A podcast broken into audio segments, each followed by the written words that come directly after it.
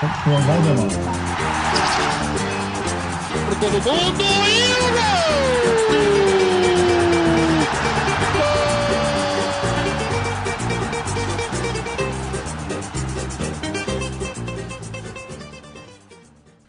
Muito mais do que futebol no ar. Hoje é dia 10 de setembro de 2020. Muito bem-vindo, muito bem-vindo, amigo, amigo Central 3, tinindo e trincando com mais uma edição.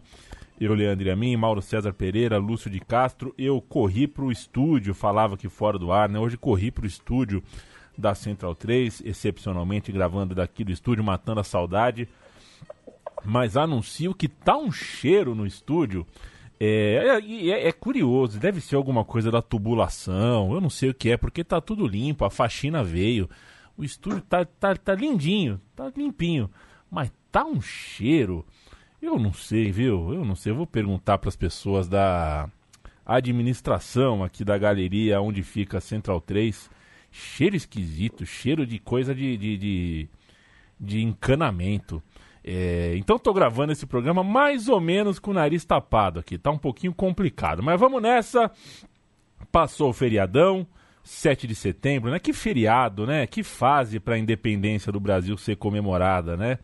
É, com muito sol, né? Inclusive, um abraço para os imbatíveis do Leblon, do Oiapoque, né? Do Oiapoque ao Chuí, né? O país inteiro é, saiu às ruas aí, tomou muito sol, estão debaixo, afinal, de um plano é um plano oficial, né, de agravamento, manutenção do número de casos, o número de mortes. Caiu um pouquinho o número, ah, já tem gente tratando de fazer os números crescerem de novo.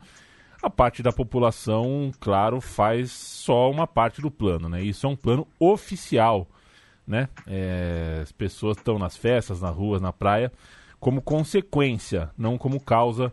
É, é, elas são consequência de um país que não é, se dá o trabalho sequer de orientar as pessoas a usar máscara, por exemplo. Né? É uma loucura completa. Enquanto isso, o orçamento para propaganda estatal dobra, triplica de tamanho. Bola e campo, vai, vamos falar. A gente tem uma hora aqui, bastante tema hoje para tocar. Tomara que a gente consiga falar de tudo.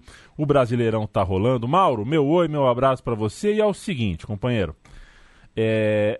Bom, eu, eu já sei porque te assisto, te ouço, é, eu sei qual é o seu ponto sobre o rodízio de atletas no futebol, até porque não é um tema novo, né? É um tema que faz parte do futebol já há algum tempo.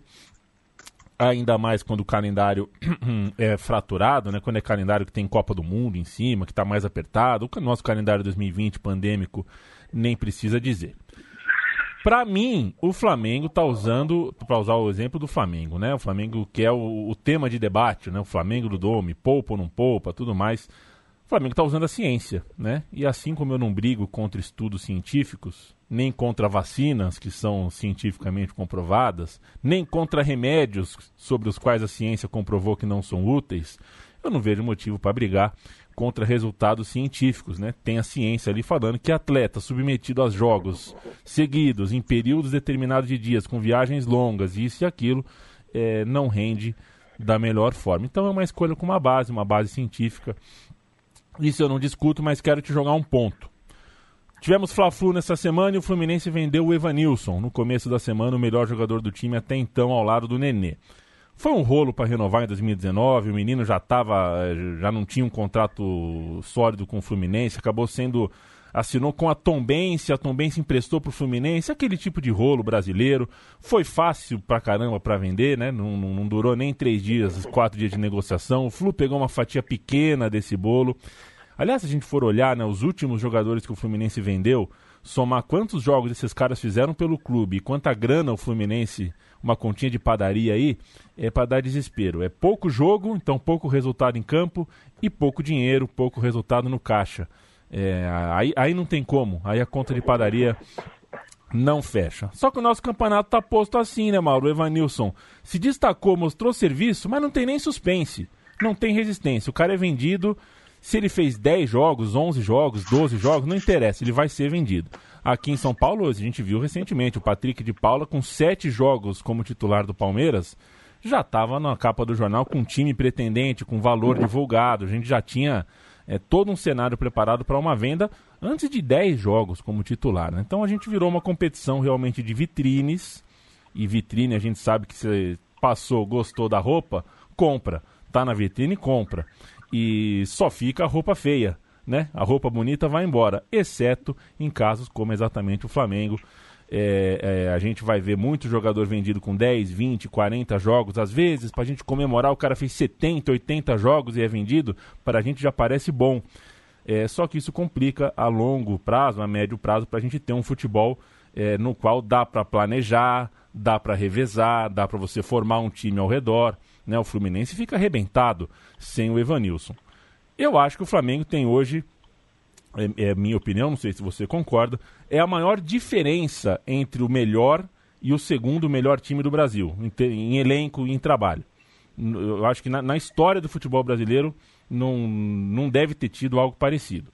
É, então, quando a gente fala de rodízio no time do Flamengo, que tem o banco de reservas que tem, não fica parecendo um pouco de sadismo é, com alguns times que não conseguem nem segurar o Evanilson por 10 jogos? Como é que tá você? Salve, salve, Leandro, Lúcio, amigo que acompanha mais uma edição do Muito Mais do que Futebol. É, mas é cíclico, né? Não faz muito tempo o Fluminense tinha a Unimed, tinha jogadores na reserva que seriam facilmente titulares do Flamengo, do Botafogo, do Vasco, e eles ficavam no banco, entravam durante os jogos, né? É, agora é o Flamengo que está numa situação é, é, mais favorável, né? Financeiramente, tem um elenco melhor, né? Então, o Fluminense já esteve nesse papel e não faz muito tempo, né? Foi campeão brasileiro em 2010, 2012, vice da Libertadores em 2008, ganhou a Copa do Brasil em 2007, foi vice da Sul-Americana em 2009, então 7, 8, 9, 10, 12. E todos esses anos foi finalista de competição internacional ou ganhou Copa aqui no Brasil ou ganhou o Campeonato Brasileiro. Uma sequência forte. 2011 também apareceu ali entre os mais bem colocados do campeonato, né? O Corinthians foi campeão seguido de Vasco, Flamengo e Fluminense. Então, Assim, é, esse é o momento do Fluminense. É, o Evanilson, um jogador que era do clube, depois deixou de ser, depois voltou a ser um pedacinho. É, aí você vai esbarrar na questão também da gestão, né? da avaliação dos jogadores, né? que, que eventualmente são, é, é digamos, não, não têm os seus, os seus contratos renovados no momento certo para que o clube se proteja. Claro que não dá para renovar o contrato de todos os jogadores da base pagando um salário muito alto para ter multa alta, porque senão senão você não consegue bancar, e nem todos fazem juiz a isso, mas é preciso, de fato, ter muita competência né, para fazer essa avaliação. E ali o Fluminense deixou escapar, a atual direção diz que não foi culpa dela, que só aí ela herdou de gestões passadas, mas enfim, o fato é que o jogador foi vendido e o Fluminense, quando consegue vender um jogador assim, dá graças a Deus que entra dinheiro para pagar as suas contas que estão sempre ali em atraso, com muita dificuldade para poder pagar. Essa é a realidade né, do, do, é do Fluminense. Né? E a discussão do rodízio é uma das coisas que escancara assim, a, o nosso atraso no futebol brasileiro e também da imprensa esportiva, né? porque essa pauta é uma pauta absolutamente tacanha.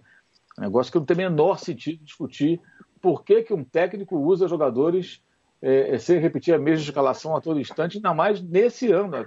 mais ainda nesse ano. Em condições normais, isso, isso já é necessário e muito comum. É, agora, mais ainda, né? E isso vira assunto de, é, é, assim, o tema único quase em, em, programas de televisão, na internet, no rádio, em todo lugar, o que chega a ser bizarro. Até porque não é um time só que faz isso, né? O, o, o, outros técnicos estrangeiros fazem também isso no Brasil, tanto São Paulo como o Eduardo Cudê, e técnicos brasileiros. Aliás, o Felipão, em 2018, fez isso no Palmeiras e foi elogiado. Elogiadíssimo. Até as pessoas cometiam um equívoco, diziam que ele tinha dois times. Não tinha dois times, ele tinha duas espinhas dorsais e alguns jogadores que se revezavam ali participando é, é, nos, dois, nos, dois, nos dois times, né? o time das Copas, né? Copa do Brasil e Libertadores, e o time do Campeonato Brasileiro. E foi muito elogiado por isso. Isso que é mais estranho, né? Há dois anos, um técnico brasileiro fez um, uma utilização, de forma diferente, mas uma utilização ampla de um elenco farto e foi elogiado. Aí o estrangeiro faz isso, vira um escândalo. Coisas como não pode ficar a reserva, como assim não pode ficar na reserva?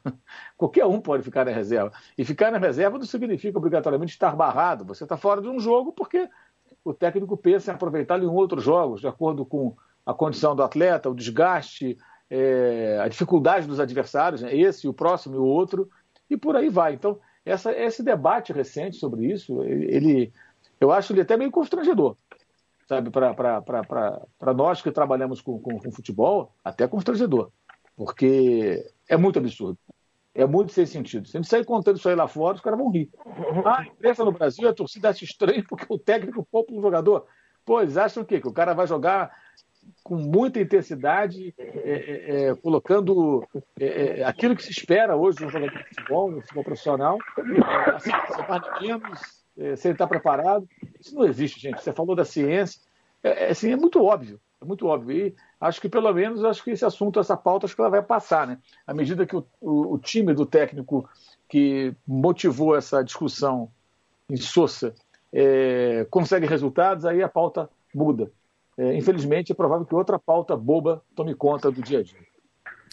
Lúcio de Castro, meu abraço. Eu quero ouvir você também. A gente é, costuma deixar o começo do programa aqui, né? Quando a gente traça a pauta, o quente da rodada, a gente deixa meio que livre para a gente falar o que, que a gente. É, o que, que a gente acha que vale destaque. Eu não gosto de, de, direcionar muito, é, justamente por causa disso, mas vou acabar, você vai entender no fim por que, que eu vou direcionar. Mas eu quero dar um pitaco nessa história aí também. Claro, claro. Lá. Claro, até, é, até porque é da. É, tá, tá no quente da rodada também. É, é rodada, inclusive, de Palmeiras e Corinthians, né? eles vão entrar em campo daqui a pouco. Momento esquisito dessa rivalidade, né? Quarto jogo em 35 dias. É, é, quatro jogos nesse climão, né? Pandêmico, uma final pandêmica. Ainda gozações sobre a final de 2008, que também não foi exatamente uma final é, à altura da história desse clássico, né? Foi uma final também é, baixo astral, fora de campo, enfim. É, eu ia só perguntar assim, qual é a tua boa da semana, mas eu vou precisar te mandar uma hard news que acabou de dar na capa do UOL aqui, 17h58, a gente está gravando às 18 horas. SBT estuda ter Alexandre Pato em transmissões da Libertadores e avança e avança com o Theo José. É, enfim, se, se, é, quem assina. Pouca vez é eu vi um casamento tão perfeito. Pois é, pois é. Perfeito. Eu acho que o patrão acha o seu comentarista ideal, o pato acha o seu lugar ideal. É, vai dar um sono tremendo nessa transmissão, né? Mas, assim, imagina o pato comentando. Ah, meu Deus do céu, se é. Se, bom, talvez seja mais ativo do que em campo, né? Mas será o lugar perfeito. Acho que poucas vezes se viu um casamento tão bom, menos para o espectador, né? eu acho que a gente ainda pode falar mais na frente sobre esse avanço né, de, de SBT, etc. É, se, não, se não couber hoje, a gente até tinha conversado um pouco sobre isso é, nas nossas conversas prévias aí. Se não hoje, a gente fala outro dia, mas você, de certa forma, antecipa um pouco essa bomba. É, Alexandre Pato, comentarista. Tive que jogar, é, tive que jogar. Mas olha, de, de antemão eu digo que é um casamento perfeito. Poucas vezes eu vi uma uma solução tão boa. É, não, não, não, ocupa o lugar de ninguém, não leva o dinheiro de nenhum clube para ficar lá no, naquele come-dorme dele, enfim. É perfeito, perfeito, acho ótimo, menos para o espectador, mas é perfeito. É, e eu, eu queria falar um pouco sobre também esse tema aí, é, porque, primeiro assim, eu acho assim, é, entendi todo o seu enunciado é, com que você é, é botou, rolou a bola para o Mauro. É, mas queria colocar alguma coisa sobre a questão do, do rodízio, questão até do, do Flamengo com os outros não ser um pouco cruel, não, exatamente o que você usou a palavra, mas os outros fazerem rodízio. É, e acho interessante a gente atentar alguns pontos. E com a consciência em paz, de quem, e isso é, é, peculiar a nós três, ainda bem, por isso podemos fazer um programa juntos, o lado crítico, a cartolagem, etc. É, eu e Mauro, a gente passou a vida desse lado também, e, e, e no que diz respeito ao Flamengo, então temos sido extremamente críticos, é, por razões óbvias, como de todos, mas mais óbvias ainda. Então ficamos muito à vontade quando podemos falar alguma coisa e, e, não vai parecer nenhum elogio à cartolagem do Flamengo, mas muito mais uma crítica às outras. E eu acho que é importante, assim, a gente tentar entender por que é possível, são possíveis essas condições para o rodízio. E aí, mais mérito do que da cartolagem, eu estou falando de uma coisa que acho que mais dia menos dia poderá ou deveria ser tema nosso, é uma coisa até que eu já tinha pensado, é, mas que a gente pode até antecipar que não gasta, pode ser um dia um tema maior, que são os centros de inteligência dos clubes. Esse momento do futebol que a gente vive, é, de, de, de, de a, adesão e necessidade de ouvir a ciência, antes tarde do que nunca, e no Brasil sempre um pouco atrasado, é, que são os centros de inteligência dos clubes. É, e eu falo muito à vontade, porque no caso do Flamengo eu não sei nem o nome das pessoas, não conheço. Agora, o que eu sei, e é muito evidente, que ele funciona muito bem. E, e os dirigentes, se tem algum mérito, nesse momento eu ouvir esses centros. Aí a gente precisa traçar só um brevezinho histórico disso aí. Qual é a história do futebol recente nesse país em relação a contratações e descoberta de jogadores? A gente tem ali até os anos 90 aconteceu é, o advento do olheiro, né? Eram folclóricos né, nos clubes. O Flamengo tinha o pai mineiro famoso. Então os olheiros iam lá para aquele campo na praia, ver aquela pelada na praia no fim da tarde. Isso realmente é uma figura comum. Você olhava, já era conhecido, aquele cara olheiro do não sei o quê. Aí pescava aquele garoto, é, que é bom de bola, levava para o clube. Aí pescava, ia lá na, na, na pelada, não sei da onde, na, na, na Várzea Paulista, tinha um olheirozinho ali olhando, e aí pescava aquele jogador ali, ia lá quando acabava o jogo. Aquela coisa bem assim, artesanal mesmo, né? Garoto, você quer ir lá fazer um teste, não sei o quê, aí o garoto ia, enfim. Você tinha isso, o futebol se movia assim nas descobertas, na sua peneira, etc. Isso dá lugar é, e é, é, é, engraçado a gente perceber a dinâmica disso aí, né?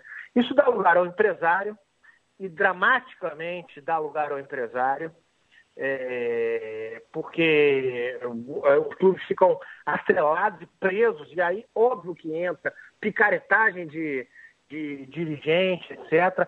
Porque enquanto é, você tem paralelo a isso, começando depois uma, a, a chamada Lei Pelé, e os cartolas, e muitos jornalistas caiu nessa, ia para a TV vociferar contra a Lei Pelé, etc., que todos os males do futebol estavam aí, e de noite, na escuridão, faziam tenebrosas transações.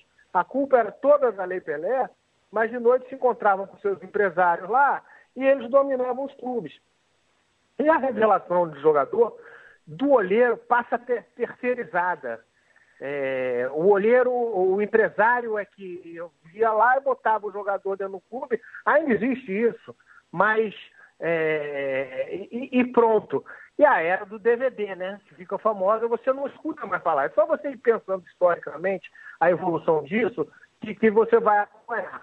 Você não escuta mais falar, ah, pegou um jogador por DVD, etc., porque a gente já está num outro momento.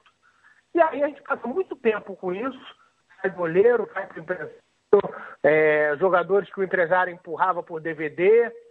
E aí começa um terceiro momento, que ainda não é o nosso, já passamos, já estamos passando por ele, que é nos grandes clubes europeus, principalmente o scout, que vai dando lugar é, a esse jogador do empresário, etc. Que, é, repito, você tem um empresário ainda, ele segue até hoje, mas ele já entra no segundo momento. Esse talento é garimpado, e aí você, é, é, do scout, o clube descobre, ele passa para a mão de algum empresário. Aí pode ter picaretagem, etc. Mas não na descoberta, como nesse segundo momento passou a ser.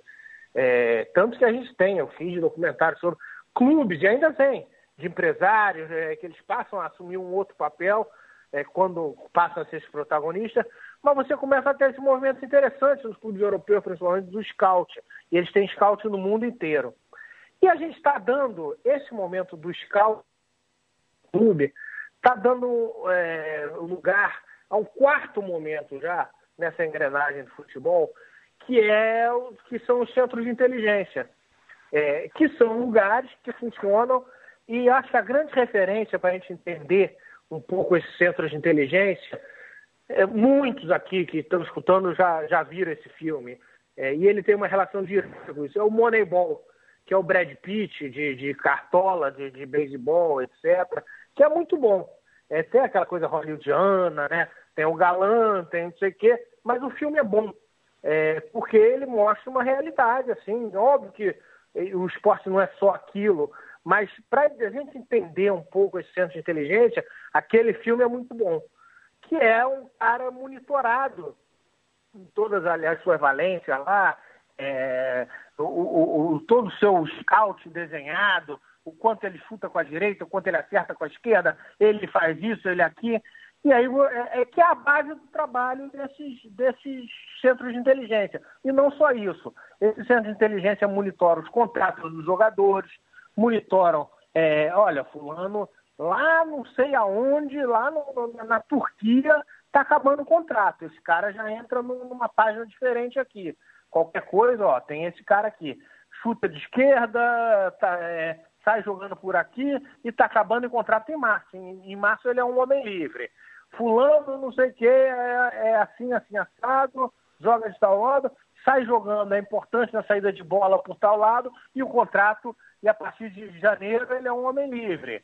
E assim você vai monitorando e está lá esse banco de dados pronto. E aí, quando um clube precisa, vai lá e muitas vezes muito mais barato do que em outros lugares, do que seria, ele consegue oportunidades através desse centro de inteligência. Alguns clubes já desenvolveram muito bem. E o Flamengo, é, que todos, repito mais uma vez, é, não há nenhuma ódio a cartolas aqui, pelo contrário, eles têm todos os efeitos do mundo e falamos isso toda semana. O mérito é do centro de inteligência e dos cartolas, eventualmente, sim, eles têm de ouvirem esse centro de inteligência. Essa montagem desse Flamengo, que realmente é brilhante, depois de bater cabeça é, seis anos aí, quando começa a sua recuperação econômica, etc., é, ele faz contratações horrorosas, pagando muito caro. Portanto, dinheiro não é a questão. As pessoas ficam lá, ah, mas tem dinheiro. Dinheiro não é a questão. Está cheio de novo rico por aí gastando mal. E vamos chegar lá. É, tá aí o Palmeiras que não nos engana. É, então, você ouvir esse centro de inteligência te permite grandes oportunidades. É óbvio que tem dinheiro, tem, mas outros têm também. Então, você, nesse centro de inteligência, o que, que acontece? Eu preciso de um zagueiro é, que saia jogando, tenha uma boa saída é, com a perna esquerda e que tenha uma bola comprida para, se por acaso as linhas se adiantarem, tiverem uma marcação-pressão, essa bola romper esse, é, linhas de chegar ao nosso ataque mais fácil, se estiver sendo difícil sair, é, tocando a bola. Aí esse centro de inteligência vai lá e fala, na segunda divisão da Espanha tem um cara. Aí ele vai falar, mas quem? Que loucura é essa segunda divisão? Não, vamos ver. Esse cara sai jogando com a perna esquerda, tem um bom passe que cruza essas linhas, etc, etc, etc. E ele é fácil, ele é viável, ele não é caro. Aí você vai lá, se vê diante de uma oportunidade muito barata, que é o Pablo Mari, e compra esse cara. E ele foi muito barato, sai jogando com a perna esquerda, o contrato estava acabando, vindo da segunda divisão, é, rompe as linhas, etc, etc, etc. O Flamengo vai lá e compra. E pega esse cara muito barato. Certa, se você pegar, tem 500 outros jogadores de clube que saíram muito mais caro nessa temporada. E aí você pega o Rafinha no meio de um campeonato, de uma pandemia, que, que sai do time, e é justo, depois até um, falarei talvez sobre isso, talvez no momento Valdemar, enfim, é, não Rafinha específico, mas outra coisa, quem chegar até lá com a gente verá. Mas você tem o Rafinha saindo do, do, do, clube, deixando um clube sem pai nem mãe, não é ele que está deixando, não gosto disso, mas enfim, o clube ficando sem pai nem mãe, é, e aí você tem o centro de inteligência que abre muito, se move muito rápido. Olha, tem um cara que é uma excelente ocasião. Esse cara acabou o contrato agora, é, é homem livre, sai jogando assim, tem essa, essa característica, vamos lá, Maurício Isla, pega lá. Então, assim, é, enquanto isso, você tem outros lugares que gastaram muito dinheiro contratando o nosso comentarista, o Pato. Então, por isso que eu digo, não é dinheiro. É também se mover com um pouquinho de inteligência. Depois não reclamem da sorte. Não reclamem do outro clube fazendo um rodízio bem feito, etc. Porque dinheiro muitos tiveram. Condições para criar isso, muitos tiveram. Então, nesse caso, realmente faltou competência. E a crítica ao nosso futebol, se se perder no clubismo, etc., enlouquecido, ela perde a referência, a, a crítica a quem deve ser, a incompetência dos nossos cartolas. Então você teve o exemplo da Unimed que o Mauro falou, que tanto gastou. Você teve o Flamengo, sim, a, na gestão passada, que já teve muito dinheiro em mão e mérito, muitas vezes, de uma gestão financeira, mas comprou errado demais, gastou dinheiro sim. As pessoas falam que o Flamengo sacrificou durante anos para chegar a esse ponto. Não, o Flamengo gastou muito dinheiro já e gastou mal, gastou muito mal. É... E, e, aí, de repente, começa a gente ter essa, em vez de ter lá o empresário, então o, supervisor, o Rodrigo Caetano, é, a, a, dizendo quem vai contratar, contratar, você passa a ouvir o centro de inteligência. E isso responde muito por esse rodízio. É, você tem um Grêmio que todo mundo diz, também não conheço, que tem um belo centro de inteligência, que funciona muito bem. Mas aí, obviamente, esse centro de inteligência é atropelado em vários momentos. É atropelado pela sapiência do seu treinador, pela arrogância dele, que vai lá e fala: Eu quero o Thiago Neves, eu recupero o Thiago Neves. Vocês acham mesmo que o centro de inteligência do Grêmio indicou o Thiago Neves? Vocês acham mesmo que não tinha ninguém ali que já monitorado? É, então, assim, essa discussão, para ela não ficar num clubismo bobo e estéreo, e que fala, ah, mas o Flamengo está com dinheiro, assim não vale, assim é fácil fazer é, rodízio e os outros não. Filho, azar, vocês foram incompetentes, vocês tiveram e têm muito dinheiro e não sabem usar. Você tem um Fluminense, nesse momento, que não pode fazer rodízio, que perde o Evanilson, ok, etc., mas que foi buscar o Fred, gente. Que foi buscar o Fred. E aí você tem um, um Fluminense, é, que tem um Nenê, que tem que ser, o técnico tem que descobrir uma função para ele ontem, inventar, forçar para ele não sair, porque não pode tirar o Nenê, porque o Nenê não sei o quê. E aí ele joga numa função que ele não pode sustentar, que não dá jogo. Porque se ele jogar ali no meio campo, o meio campo não vai segurar, vai ser atropelado. Já quase foi. Então, você tem que, você gasta seu dinheiro com o Nenê, com o Fred, com não sei o quê, em vez de ter um centro de inteligência que vai lá te monitorando e te dizendo jogadores. Então, assim, a gente, quando entrar nesse papo do rodízio e que só o Flamengo pode fazer, etc., não vamos perder isso que é a essência, é, acho que, do nosso trabalho, o lado crítico porque a gente está vendo muito, já falamos sobre isso e voltaremos com prazer nesse tema. O, é, é a pior praga que está acontecendo no último, nos últimos tempos é o jornalismo asséptico. A gente está vendo esse falso cientificismo aplicado ao futebol nas suas análises é, e, e, que perde a crítica ao Cartola. E se não tiver crítica ao Cartola, a gente não resolve nada. É, e, e, a crítica ao rodízio, é, a análise, qualquer análise, é, no nosso futebol tem que vir acompanhada da crítica ao, todo. Não apontar só é, que o Flamengo faz rodízio e os outros não. É, enfim, queria falar rapidamente, então, falando sobre isso e arrematando, acho que esse é o ponto principal e, e o debate levou ainda bem para isso, mas só a, a, a, o impressionado que eu estou realmente com o que o, o catalão está fazendo. É, eu mesmo, é, não com, com ele, não com a possibilidade de trabalho dele, mas com a possibilidade dele trocar pneu em movimento. E, e é preciso a gente destacar isso. É, aí entrando um pouquinho nesse quente da rodada, no que está acontecendo, é, no que está acontecendo. Não, não, pode passar por analistas. Assim, esse cara está trocando pneu em movimento. Isso é muito impressionante. assim. Você passou por ali dois, três jogos que o Flamengo tinha, vinha desse êxito espantoso de 2019, e aí você você desprograma. O que aconteceu no Flamengo foi uma desprogramação. Entra um cara com métodos diferentes, etc. Esse Flamengo se desprograma, um computador se desprogramou, entrou em pane. Cara chega.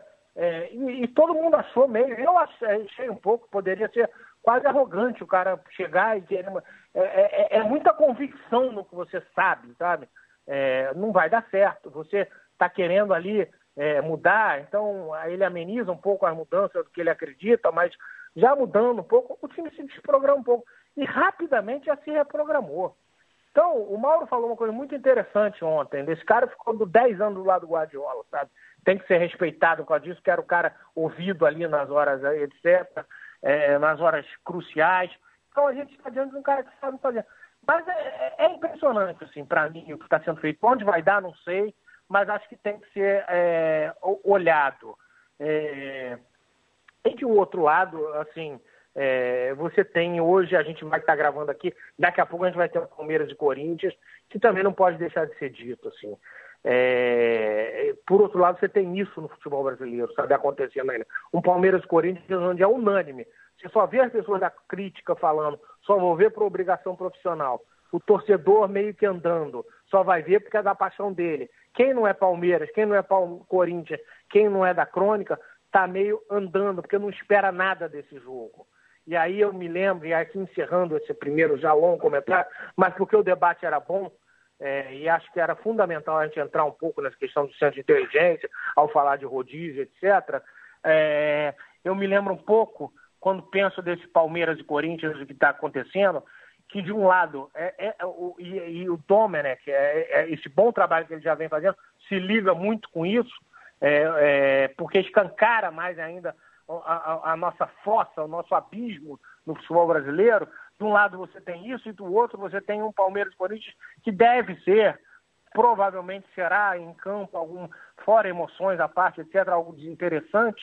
Você lembra muito do, do Valdano, já citado aqui tantas vezes, e de uma entrevista que eu li uma vez aqui, alguns trechos dele, e que ele fala a necessidade. Vou reler um trechinho e finalizar com o Valdano. É, agora o espetáculo começa a ser obrigatório para o negócio aos aficionados você tem que conquistar, não pode aborrecer porque te abandonam.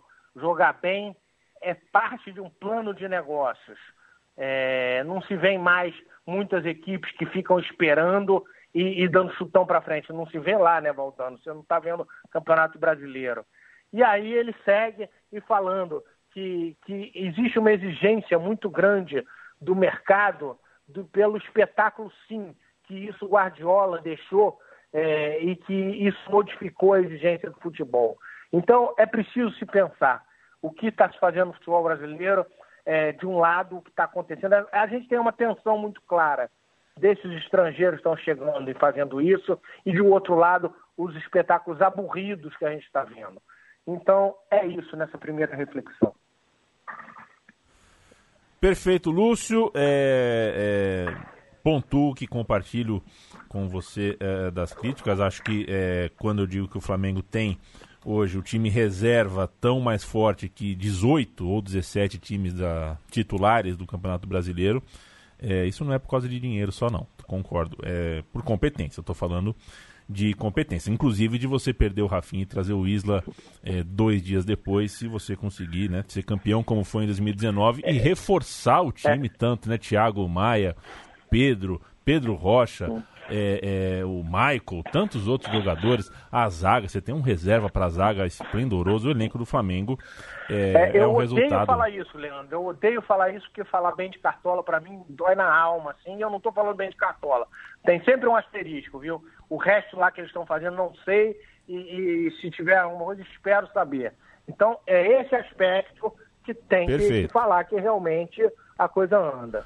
Mauro, e-mails, trocas de mensagens, uh, é, muita coisa foi, torna, foi tornada pública no, no, nessa semana, nos últimos dias. Um, um, jornalismo bem praticado conseguiu acesso a pedaços da história da tragédia do Ninho. É, pedaços estes que modificam o rumo das águas, alteram algumas coisas. Os advogados das vítimas é, já se mexeram, né? Já estão preparando novas estratégias. A gente tem uma outra dinâmica em relação à atribuição de culpas sobre a tragédia do Ninho, depois de ver essas mensagens. É, quero saber como você vê o desdobramento disso. São, são mensagens de quase um ano antes da tragédia, né?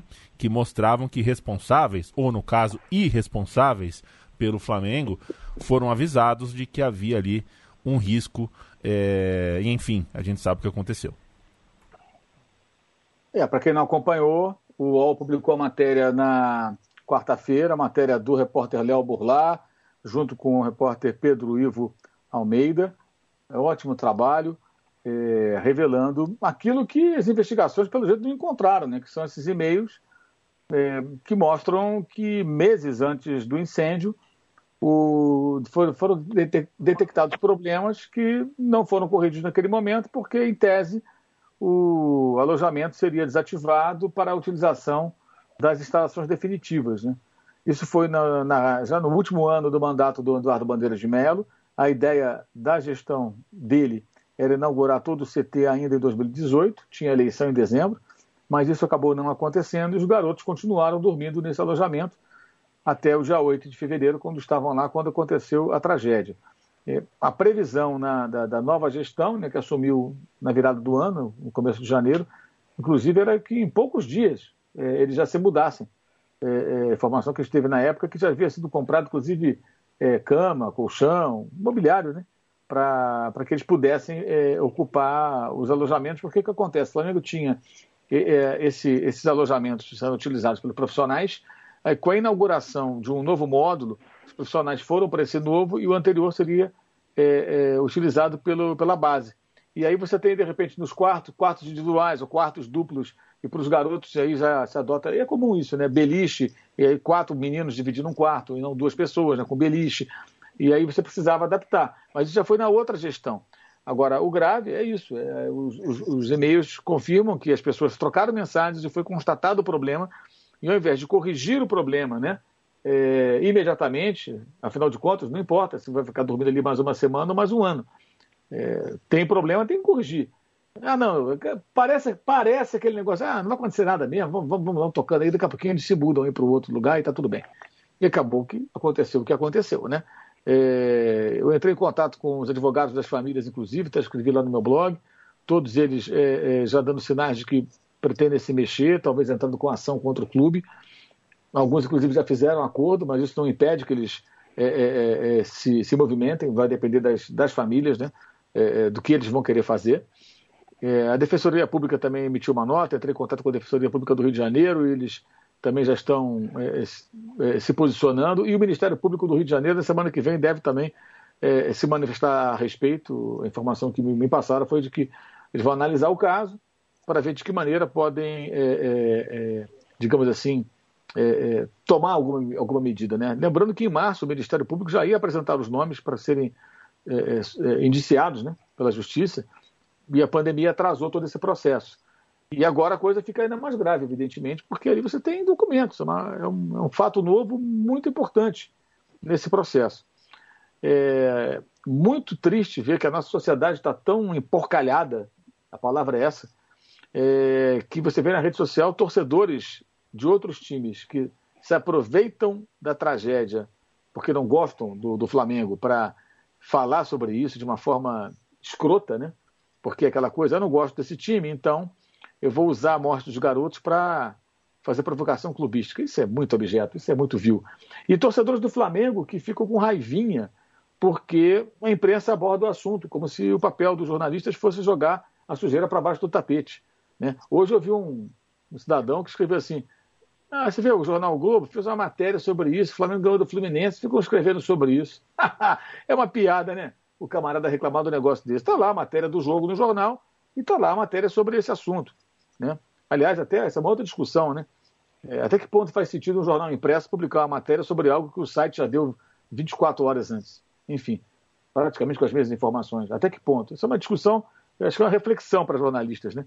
Por que, que o jornal impresso está perdendo tanto espaço? Né? Sai 24 horas depois, basicamente com as informações que o site já deu, você tem que dar um passo à frente, amigo. Senão não adianta. Vamos investir em repórteres, né? vamos contratar o Lúcio de Castro e mais uns, uns 10 lucinhos assim, monta um núcleo spot, é, é, spotlight lá dentro, criando um filme, e vê o que, que vai sair dali.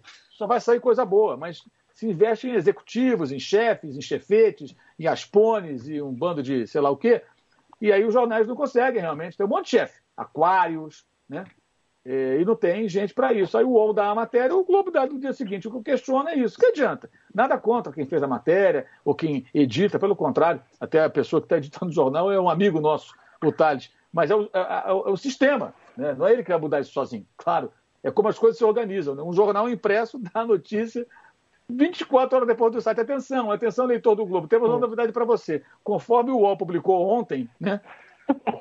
Pô, qual o sentido disso? Tem que dar um passo à frente, tem que estar lá na frente já. Você tem que sair já correndo atrás de alguma coisa a mais. Senão, não se justifica, né? É, a não ser que alguns leitores do Globo não acessem a internet. Só leiam o jornal impresso. Acho difícil que seja assim. Muito improvável. Se tem, deve ser um cara. Né? O velhinho lá em Ipanema, lá que compra o jornal e tal, e fica ali sentadinho ali, tomando um cafezinho dele. Não dá para acreditar. Mas é, é nojento você ver torcedores que se preocupam com isso. O, assim, as pessoas esquecem com o tempo, mas o que aconteceu foi que dez garotos, outros se queimaram, quase morreram, é, passaram por um susto, uma trauma terrível, mas dez garotos morreram queimados vivos, gente. Adolescentes, porra. Isso não tem paralelo. Isso é um negócio que só de pensar é de. Nossa, deixa a gente até sem palavras. Como é que alguém fica preocupado com porra de um jogo de futebol numa hora dessa? Ah, porque ganhou, porque perdeu. Isso acontece toda hora. É, é, repito, ótimo trabalho do, do, do, do, do Léo Burlado, Pedro Ivo. Matéria super importante que pode mudar os rumos dessa, dessa arrastada situação pós-tragédia do Ninho do Urubu. É, e também quero reforçar aqui que o Léo Burlá também fez uma matéria no dia anterior sobre a reunião, ele que deu essa informação, a reunião é, das autoridades, dirigentes e etc. e tal no Rio de Janeiro para voltar o público aos jogos de futebol, né? É, Verdade. E, e teve gente e teve gente repetindo as informações como se pertencesse a, a essas pessoas, né? A essa pessoa, sem dar o crédito para variar. Né? Isso aí está sempre acontecendo. É outro problema também, é, cada vez mais comum na nossa profissão, né? É, é a apropriação do trabalho alheio, né? Algo sujo, imundo porco mesmo, de, de gente que não tem vergonha na cara e age como se todo mundo fosse otário e não percebesse o que está acontecendo. O Lúcio, você quer falar um pouquinho sobre é, ou posso te jogar? Porque eu sei que a gente, a gente tem uma dica de cinema daqui a pouco. Você quer falar um pouquinho sobre esse caso? Boa. Não, me, me... até para não ficar falando demais, é, já falei Boa. na abertura e quero falar sobre essa dica de cinema. Só, assim, é isso. E, e assim, como é legal ver bom jornalismo, como, como pode ser luz em um momento de trevas, né? E esse é um caso de tantas trevas, assim, é, desses meninos do Ninho, que não pode ser esquecido por ninguém. E, e o jornalismo abriu uma nova perspectiva, é, que se investigue a fundo e que e, e ficou muito mais explícito que sim, provavelmente, possivelmente, é, é preciso chegar a responsáveis. Então vamos falar de filme, ô Lúcio. É, a partir do documentário My Way, que está disponível na videolocadora digital. Aquela frase que você adora, você tem na Netflix.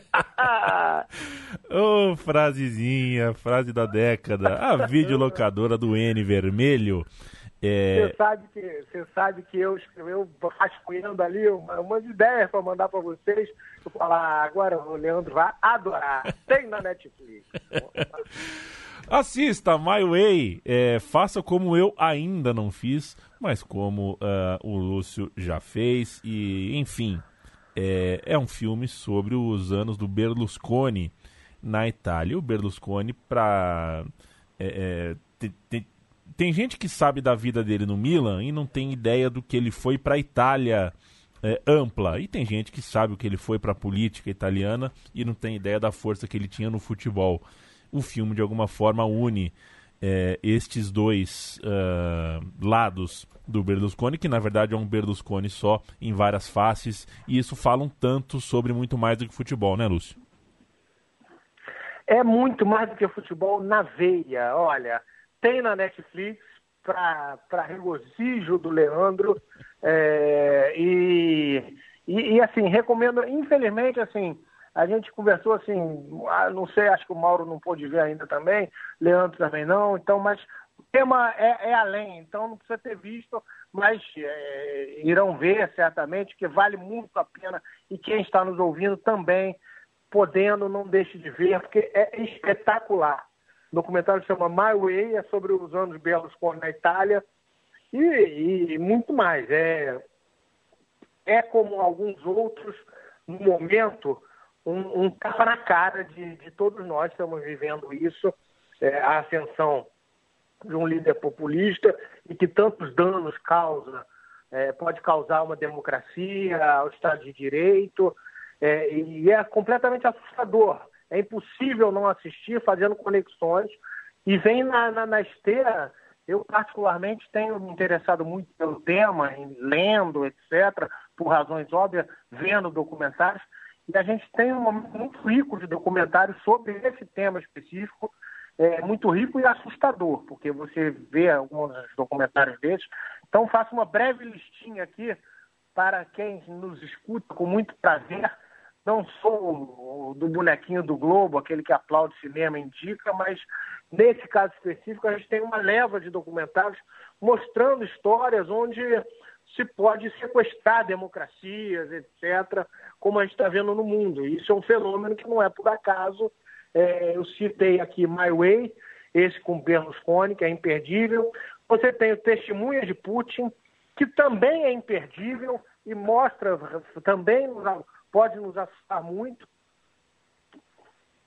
Você tem o Get Me Roger Stone, é, que também mostra como a mentira é, é, pode se difundir né, nos anos Trump, como se fez, questão das fake news, é, e como mentir é regra e pronto, e fica por isso mesmo, espetacular também. É, e você tem a privacidade hackeada, que mostra também como se construiu, etc. É, a, a, indústria das fake news, como isso é feito, a questão dos algoritmos. Então, esses quatro, My Way, Testemunhas de Putin, Get Me Roger Stone Privacidade Hackeada, falam mais ou menos sobre a mesma coisa, dizem muito sobre o nosso Brasil de 2020 e são igualmente assustadores. No caso em questão, a gente está falando de um filme que, que, que mostra esses anos Berlusconi é, na Itália é, e um Berlusconi que, que começa ali é, com uma TV regional, é um empresário, né? é, na, na, Itália, uma TV absolutamente regional em Mila, que ele compra ali no fim dos anos 70, 78, ali, é, não, né, um pouco antes, né, ele já tinha, mas no fim dos anos 70 passa a ser um grande grupo de mídia. Isso porque uma série de falcatruas e de la, lavanderias e associações é, mafiosas, etc., e vai crescendo, vai se tornando muito forte é, funda um partido, né, um partido com essa etiqueta do liberal, né, o Força Itália, é, e, e, depois ele vai ali nos anos 80, em meados dos anos 80, ele compra o Milan. Né? E aí, é, isso é muito mais que o futebol na veia. Né? É, Para aqueles que desesperadamente acham que política e futebol não se misturam, é, o filme é um chute na cara, assim, de quem é, acredita que, que, que, que futebol e, e, e, política não se misturam, né? É, o, o filme é a essência disso. Mostra como esse cara vai usando o futebol para virar um cara, para viabilizar um projeto popular, né? É, de, de, de, de, de, poder mesmo, né? e, e, se utilizando do futebol, da popularidade que o futebol é, é, permite a ele, e como ele vai manipulando as coisas, se tornando muito popular e ascende ao poder na Itália. E aí você tem cenas absolutamente grotescas né, é, de futebol, que é esse cara, e aí vem, é, depois o cara começa a acompanhar ele já, é, ele fica muito tempo no Milan, né, já na, na, na decadência do Milan também, no futebol italiano, mas você tem cenas até de 2014 que são absolutamente imperdíveis no campo de bola, né? Você tem as vidas dele ao vestiário, é, que são tão grotescas, assim, aí você vê o ridículo da cartolagem desses líderes é, popularescos, né? Ele vai no vestiário, por exemplo, só não, não, é documentário acho que não tem spoiler, né? Posso dar uma cenazinha.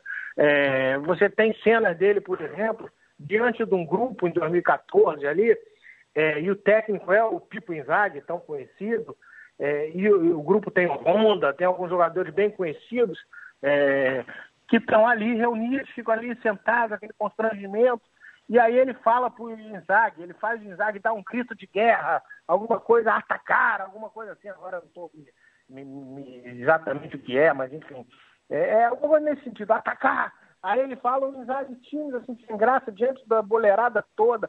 Fala, pô, eu vou ter que passar por isso mesmo, né? pensa, né? E aí ele fala, atacar, bem fraco, aí o Berlusconi, mais forte, mais forte, aí o Isaac vai aumentando, assim, é, é, tão ridículo, é tão patético, sabe, aquele constrangimento, os jogadores olhando, assim, meio assim com aquela cena ridícula, e o, e o bufão, né, a gente transfere, é só transferir o que a gente tem, o, o americano, e bota ali naquele vestiário que vai dar a mesma coisa. É, é, são aqueles passos, esses bufões, né? E aí é, a, a cena é absolutamente patética, o Isaac sem graça, os jogadores sem graça. E aí você tem também cenas constrangedoras, por exemplo, é, ele, ele chama Montari, Montari, um jogador conhecido, ganês, que, que, realmente era conhecido por ser uma mulher linda, uma mulher muito bonita, e aí ele chega para o Montari e faz uma menção. Ah, dizem na frente dos jogadores todos, dizem que sua mulher é linda, quando você vai me apresentar a ela, aquele constrangimento, sabe? Todo mundo olhando aquele bufão, falando essas coisas. Então, assim, tem cenas de campo e bola também, de vestiário, de bastidores imperdíveis, mas acima de tudo tem essa é, ascensão. É, o, o, o, quanto esse cara usou o futebol, foi o Milan que deu essa popularidade dele para ele ter um projeto de poder fascista que depois é, é, vai degradar tanto a Itália, né? vai, vai, vai, vai causar tanto dano à Itália, e que são os anos Berlusconi. Então é imperdível, assim, mas acima de tudo, e aí, mesmo sem entrevista, eu lanço aqui a resenha, é, a, o filme mostra também é, é, esses anos Berlusconi, que foram anos de, de, do incrível, de uma incrível ascensão do futebol italiano. Eles coincidem com isso, né? O futebol italiano era o centro do mundo e muita gente, mesmo quem não viu, vai lembrar, vai saber disso. Anos 80 ali, é, o mundo que a gente tem hoje, Premier League, campeonato alemão, etc., era a Itália. Todos os melhores do mundo estavam lá é, todas as seleções do mundo que você pensar nos grandes clubes, nos pequenos, tinham seus jogadores na Itália. É, e era espetacular, né? Você tem aquele Napoli do Maradona ganhando é, seu escudeto em 87, e, e, que é fantástico, uma história fantástica. Você tem ali, você já tinha um Zico jogando num time menor antes, você teve ali, né? é, começo dos anos 80, você tinha eh, grandes jogadores jogando em times menores até, e nos grandes times nem se fala. É, aí você tem esse escudeto histórico, e depois tem uma ascensão do Milan, né, desse Milan do Berlusconi, ali com Arrigo Sacchi, com os holandeses, etc., e que vão dominar o mundo. E o protagonismo total do futebol italiano, é, que depois vai iniciar sua decadência é, exatamente para meio paralelo quando começa o processo do, do Mano Politi, né? a Operação Mãos Limpas, é, que vai devastando a questão ali é, da máfia, etc. E, e, e também chega a, a, influência disso chega no, no, futebol italiano, e ele vai perdendo protagonismo.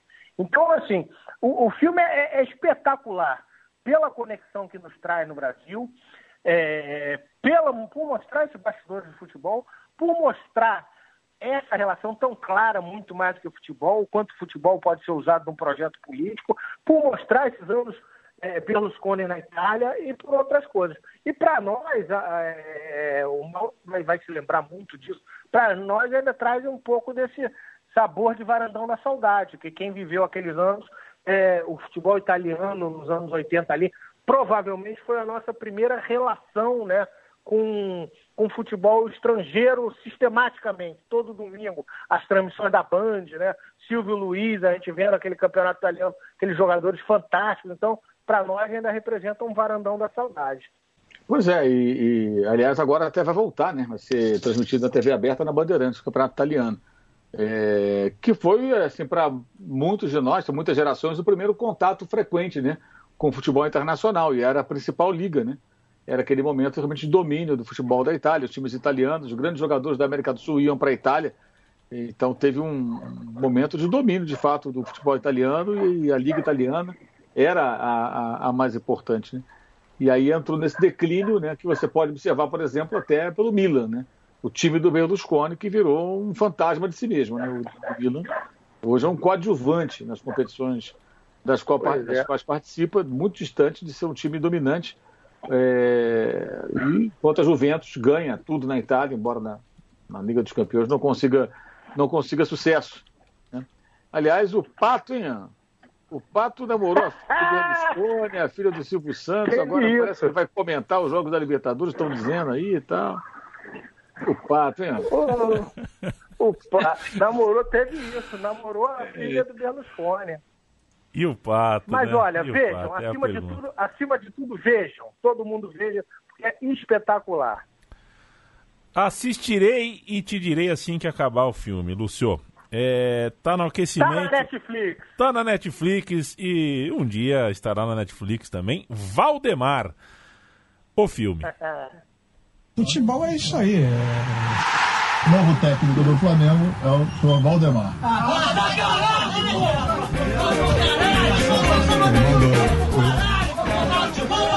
Por que o Valdemar? Vinheta do Valdemar subiu, vinheta do Valdemar desceu. O meu Valdemar começo hoje mandando um abraço pros briosos e apaixonados torcedores do Figueirense, os que fizeram é, de 2019 um ano tão bonito para o clube, a história do ano para mim, em que tese, claro, a gente tem um Flamengo icônico, campeão da Libertadores e tudo mais, mas acho que a grande história de representatividade do ano é, foi a do Figueirense. O que o Figueirense conseguiu fazer com a sua torcida, os seus jogadores, né? é, passar por cima de um problema tão grave, uma empresa que assumiu o clube e estava abandonando o clube, estava disposta a deixar morrer em praça pública, se fosse o caso. É, o clube estava abandonado, o time acabou exposto, inclusive, ao absurdo do, do WO em dia de jogo, aquela coisa horrorosa. O clube tendo que tratar, inclusive, da possibilidade de desistência da Série B, e a Série B em pleno curso. Era um clube à deriva. E a torcida se colocou ao lado dos jogadores, apoiou a posição dos jogadores na ocasião do WO, depois apoiou em dobro quando os jogadores resolveram colocar chuteiro e ir para campo. É uma postura que vai marcar para sempre a história do Figueirense. É, inclusive porque o clube não caiu, né? Milagrosamente, o Figueirense estava quase rebaixado pelos, pela pontuação e pelo ambiente, mas escapou do rebaixamento com muito desse coração. O coração que a torcida deu, o coração que os jogadores também deram, apesar de tudo, apesar da gestão criminosa é, que o clube tinha. Em 2020 aconteceu o contrário, né? Então o Valdemar vai é, para esses, para esses torcedores do Figueirense que, que borram uma parte dessa história tão bonita de 2019, justo no ano seguinte, justo o Figueirense, justo uma relação entre torcedores e jogadores, só que agora de maneira tão violenta, né? A gente já viu muito aqui no Brasil, infelizmente, invasão de treino, truculência de torcida, mas essa foi uma das mais assustadoras é, que eu me recordo. Muita hostilidade, uma violência seríssima. E, enfim, que irônico que tenha sido justamente o Figueirense, um registro bárbaro. Então, para fazer o contraste com a história de 19, que foi tão bonita, fica o meu Valdemar para os torcedores do Figueirense que fizeram essa coisa horrorosa em pleno 2020. Mauro. Olha, o meu Valdemar vai para todo mundo que encheu o saco com esse negócio de rodízio nos últimos tempos aí. Vá procurar uma pauta melhor, gente. Por favor, vamos, vamos ajudar um pouquinho a nós mesmos, né? Que coisa mais chata, rodízio, rodízio, discussão vazia. A gente precisa, olha, a gente precisa parar e pensar um pouquinho também. Parar e pensar um pouquinho também, porque tá, tá muito chato.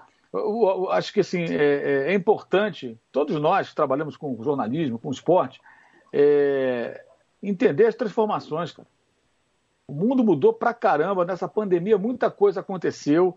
São outros espaços, as novas gerações elas não acompanham as mídias tradicionais, elas, sabe, são, tem várias frentes se abrindo. E quando o camarada para para te dar uma atenção, você tem que fazer o seu melhor. Porque, de repente, se ele achar que aquilo ali não tem nada a ver, ele vai embora não volta nunca mais. E aí é tarde, né? Aí não vai dar para chorar. E eu acho que a gente precisa pensar um pouco nisso. São muitas situações nas quais se entrega para quem consome informação e análise de futebol muita coisa rasteira. Não é possível que a gente não consiga fazer melhor do que isso. Do que passar semanas discutindo se faz sentido poupar um jogador. É, é, é, o fim da picada. É o fim da picada. De tantas coisas negativas. E eu queria fazer um registro rápido. Né? É, tem matéria aí. Matéria perigosa. Mas tem matéria nessa história do Figueirense aí. Não é só torcida, não. Tem mais. Tem mais coisa aí.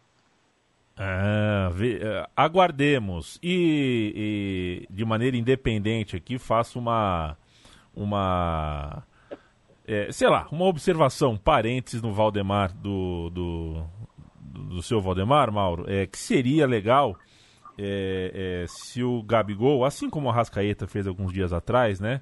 Se o Gabigol uh, não ajudasse a criação dessas pautas, né? Porque eu achei que a foto, a foto com o dedo na boca em rede social, tá uma coisa que também não precisava, suscita o debate, ele sabe que suscita o debate, né? Então, é, se for possível ele não alimentar também esse tipo de, de coisa, a gente agradece.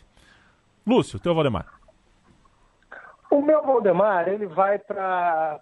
Eu, eu citei ali, dei um, um, um spoilerzinho de Valdemar, porque também a gente tem nessa era de, de redes sociais, etc., é, é, é, muita opinião, etc. E, e assim, é, tem muita coisa que a gente fala assim, isso não era assim. E na verdade às vezes era também. A gente. É, a, a lente embaçada permite que te ver que muita coisa era. Mas tem algumas que realmente não eram. Eu fico muito assim com, com esse sentimento que para mim foi alimentado muito por redes sociais é, de, de, de, de, respeito, às vezes, a, algumas, a, algumas coisas, alguns ídolos, algum, o tamanho de algumas coisas, assim. Eu não estou falando só de ídolos, mas de, de pessoas também. Como se destrói, como se desfaz as coisas tão rápido. E aí eu farei a questão do Rafinha, porque ele também ele é mais um nessa história. É, ele me levantou muito essa questão na saída dele. Você vê torcedores do Flamengo, é, ah, que se dane, que vai embora, foi, é, vai embora então, safado. Pô, o cara passou um ano espetacular, é, deu, suou, deu, enquanto esteve ali, deu sangue, ganhou tudo. Cara, a vida profissional, levou ele para outro lado, tem razões pessoais, sei lá o quê. É, e aí você vê também agora, por exemplo, é, é, é, é, o assunto é muito simples, parece banal, mas uma simples mudança pode te alertar para algumas coisas para os nossos tempos, sinais dos nossos tempos. Sabe? Você está vendo, por exemplo, agora no Flamengo uma sucessão ali que está acontecendo do, do, do Ilharão, tá Thiago Maia, o, o, cara chega jogando melhor, é, pode tomar o lugar do outro. E aí você vê torcedor com ódio do Ilharão. É surreal. Tira logo esse idiota, tira logo esse. O cara jogou muito ano passado, não, não jogava bem, renasceu com o Jorge Jesus, e aí jogou muito. Acho que assim, tem uma certa hierarquia mesmo para tomar o lugar dele é, é, você tem que respeitar o que foi feito, é respeitar a obra feita, e, e, que seja assim na minha profissão, na sua, na de quem nos ouve, é, é, reze para que te respeitem, para que não respeitem o que você já fez. É, e é, óbvio que, assim, provavelmente o, o, outro sendo realmente rendendo mais, tem que jogar mesmo, etc., mas com respeito. É, ele pode ser muito útil. O jogo repa, repassado jogou muito bem. Eu não estou analisando futebol aqui, estou analisando essa falta de respeito é, é, que está tá, tão entre nós. Isso vale para qualquer coisa, pelo que as pessoas já fizeram. Eu fico muito impressionado em ver é, é, é, é essa nova mentalidade que se forma, sabe? não respeita. quem não respeita isso, não respeita a história de um clube, não respeita as suas cores, a sua camisa, porque não é capaz de e respeitar o que os outros só fizeram. É o meu momento, Valdemar. É singelo, mas é profundo. Singelo, profundo, de coração conciso e assim a gente uh, ergue os braços e apita o fim de mais uma edição do Muito Mais do Futebol. Toda quinta-feira, comecinho da noite, a gente chega com uma edição nova que você ouve na noitona de, de quinta, na manhã, na tarde, na noite de sexta, quando quiser. Essa é a natureza do podcast. Você as, ouve quando quiser e não pega no meio, né? O podcast tem essa coisa boa, você não pega no meio. É, quando você escolhe ouvir, você dá o play e ouve desde o começo. Se você ouve desde o começo e passa uma hora com a gente, nossa senhora, que gostoso é saber que tem gente que aceita e quer e faz de livre espontânea vontade questão da nossa companhia por uma hora inteira. É, Para mim é um grande prazer, como é um prazer ter uma hora de papo toda semana com o Mauro, com o Lúcio. Valeu, Mauro, grande abraço, até a semana, companheiro.